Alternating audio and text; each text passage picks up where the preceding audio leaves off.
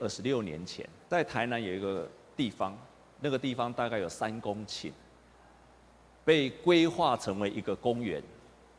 可是因为市政府跟地主的产权的纠纷，所以那个地方就没有办法建设成为公园。啊，于是呢就被围了起来，围了将近十年。在这十年的当中，大家开始丢垃圾，于是那个三公顷呢，本来是一个公园，就变成了一个超级大的垃圾场。当地的一个里长，那有一天人家就跟他说，这个地方原来是个预定的公园，那个地方原来有一条河流，他渴望那个河流可以重见天日，然后他渴望那个地方有一天。他的儿子、他的孙子去上学的时候，可以手牵着手穿过一个漂亮的公园。他开始找人家来开始清理，找了很多的义工，一共清理出了一百八十辆的垃圾车。那个地方开始变成了一个公园，开始恢复它原来应该有的样貌。这个地方现在变成了全台南最有名的公园，后来取名叫巴克里纪念公园。后来在二零一五年的时候，得到全世界最佳的建筑奖，就是公共的建筑奖的环境类的，全世界哦，全世界的第一名。从一个里长开始有一个意念，他坚持了下来，如今他成为全世界有名的地方。我们生命都会有一些艰困的时期、决定性的时期、重大的时期。这个是我们生命当中不可避免的，不管你现在在重大的时刻，还是你现在在一个关键的时刻，或者你今天你今天正在面对到你的变动的时刻或者困难的时刻，让今天、现在就成为你开始转折的时刻，重大的时刻成为我提升的开始。变动的时刻，成为我改变的开始。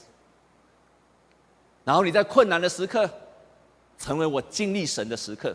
雅各就是在这个时刻，他因为欺骗了他的哥哥以扫，哥哥非常的生气，要追杀他。他来到了旷野，在旷野那个地方累了，没有东西吃了，就睡着了。上帝让他做了一个梦，天使。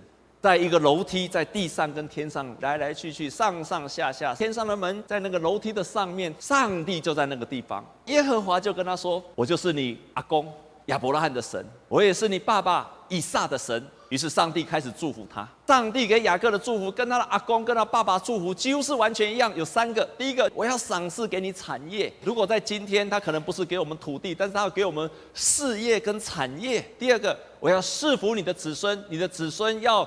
多如天上的星，海边的沙。然后第三个，我要祝福你，让万国万民因为你有蒙福。简单讲，就是你要成为所有的人的祝福。这个祝福在亚伯拉罕他阿公的时代就说了，要给他的子子孙孙。可是这个祝福并没有临到雅各的身上。你的阿公是基督徒，你的爸爸是基督徒。我今天很慎重的跟你说，他们的祝福不会临到你的身上，直到你遇见了神。雅各就是当他遇见了神之后，在那个伯特利的地方，他看见那个天开，看见上帝之后，上帝亲自对他说说的话，跟他的阿公、跟他爸爸讲的祝福是完全一样。在那一刻开始领受到神的祝福。我用一个很简单的比喻：我们在台北地区，请问你家的水从哪里来的？大部分都是从翡翠水库来的。翡翠水库那个地方水多得不得了，可是它永远不会淋到你身上。如果你家没有水管，再大的水都不会淋到你的身上。雅各在那个时候才第一次遇见了神，那个时候祝福才开始淋到了他身上。历代志下十六章九节说：“耶和华的眼目遍察全地，要显大能帮助向他心存诚实的人。”神时时刻刻都预备要祝福我们。可是为什么有的人领受得到，我有些人领受不到？每一天上帝都下下雨，每天上帝都出太阳，可是只有那些耕种的人，他所种的田地会结出果实出来。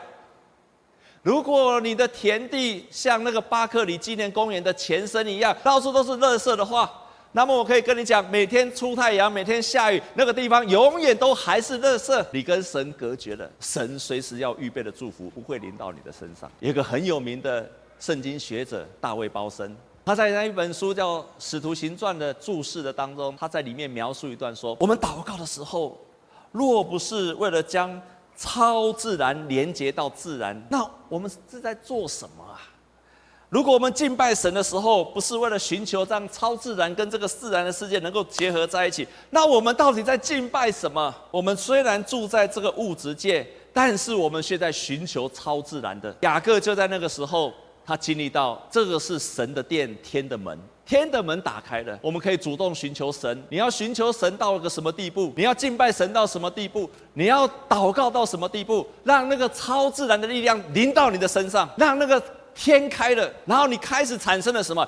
雅各看见天开的时候，他第一个反应说敬畏神。雅各睡醒了说：耶和华真在这里，我竟不知道。十七节。就惧怕说，这地方何等可畏！这不是别的，乃是上帝的殿，也是天的门。亲爱的弟兄姐妹，如果你能够祷告到一个地步，敬拜神到一个地步，说耶和华在此，就对了。你发现神原来跟我同在，神就在我的身边。一个很有名的宗教心理学家 William James。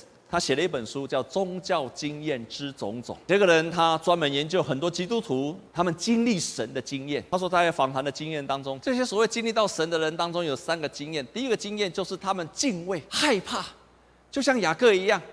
原来神在这个地方，我竟然不知道，敬畏开始起来了，又尊敬又害怕。然后第二个反应就是喜乐，喜乐，很大的喜乐临到这些人的身上。第三个。就是从悲哀的当中转成喜乐。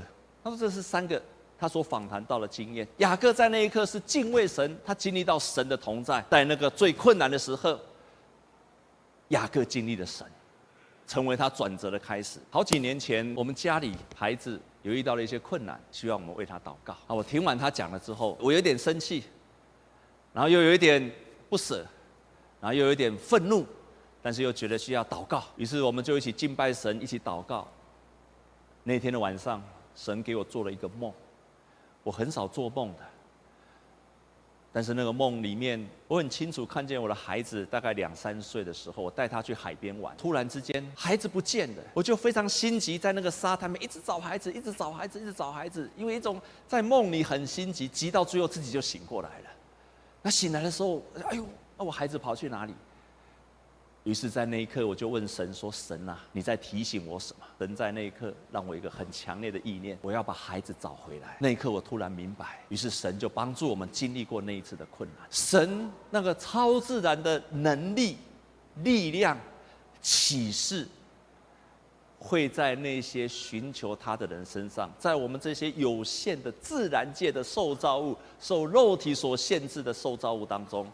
那个超自然的启示，像雅各一样会临到你的身上。接下来，雅各做一个祷告，他跟神说：“神啊，如果你给我平安，你给我平安，给我吃，给我喝，给我穿，然后把我平安带回到我的父家，离开又回来的时候，我就把这个地方变成神的殿，然后我要把十分之一奉献给你。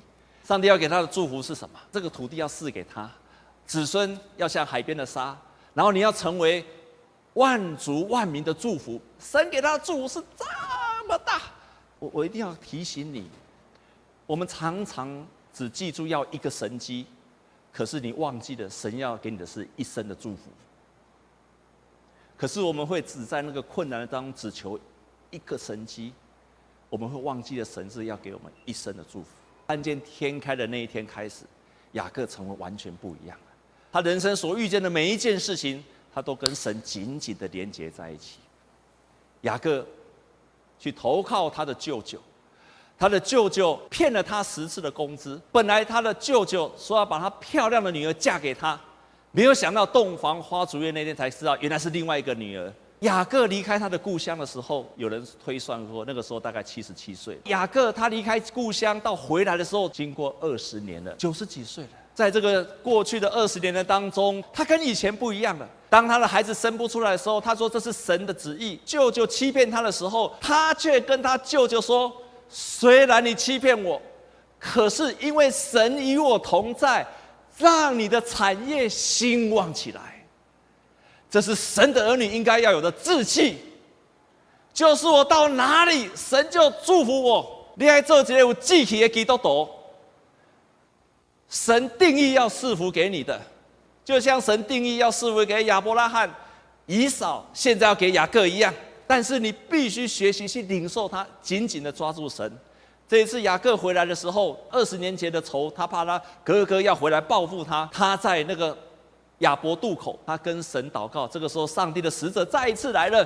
结果这次雅雅各就跟这个使者打架，打来打去的时候，这个使者要跑走了，他居然抓住了他，然后跟他做一个伟大的宣告说：“你要祝福我，不然我就不让你去。上帝，你要祝福我，不然我就祷告不停。”这个叫做紧紧的抓住神。神的儿女可以抓住神，说：“神，你一定要祝福我，在我生命重大的转折的时候，神你一定要祝福我。我遇到困难的时候，你要抓住神，他说：神说，神啊，你一定要祝福我，不然我就不让你去。”我是恁囝呢，你是我的阿爸呢，你不帮助我，谁要帮助我？这是基督徒的权柄，你必须这样抓住神，直到神给你平安为止，直到在重大时刻你提升为止，要做这样的决志。神啊，给我祝福，不然我不让你离去。